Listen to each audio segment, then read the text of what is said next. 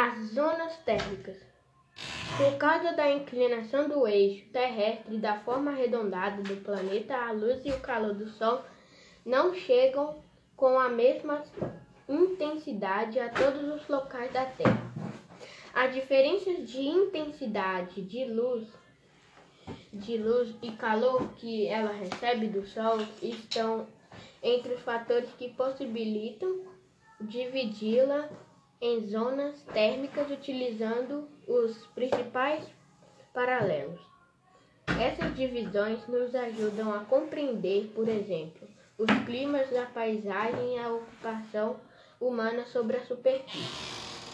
A zona tropical é formada pelas áreas entre a linha do Equador e os trópicos, as linhas do Equador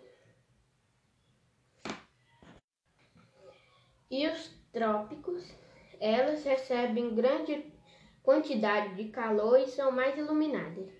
Dos trópicos até os círculos polares estão as zonas temperadas do sul e do norte.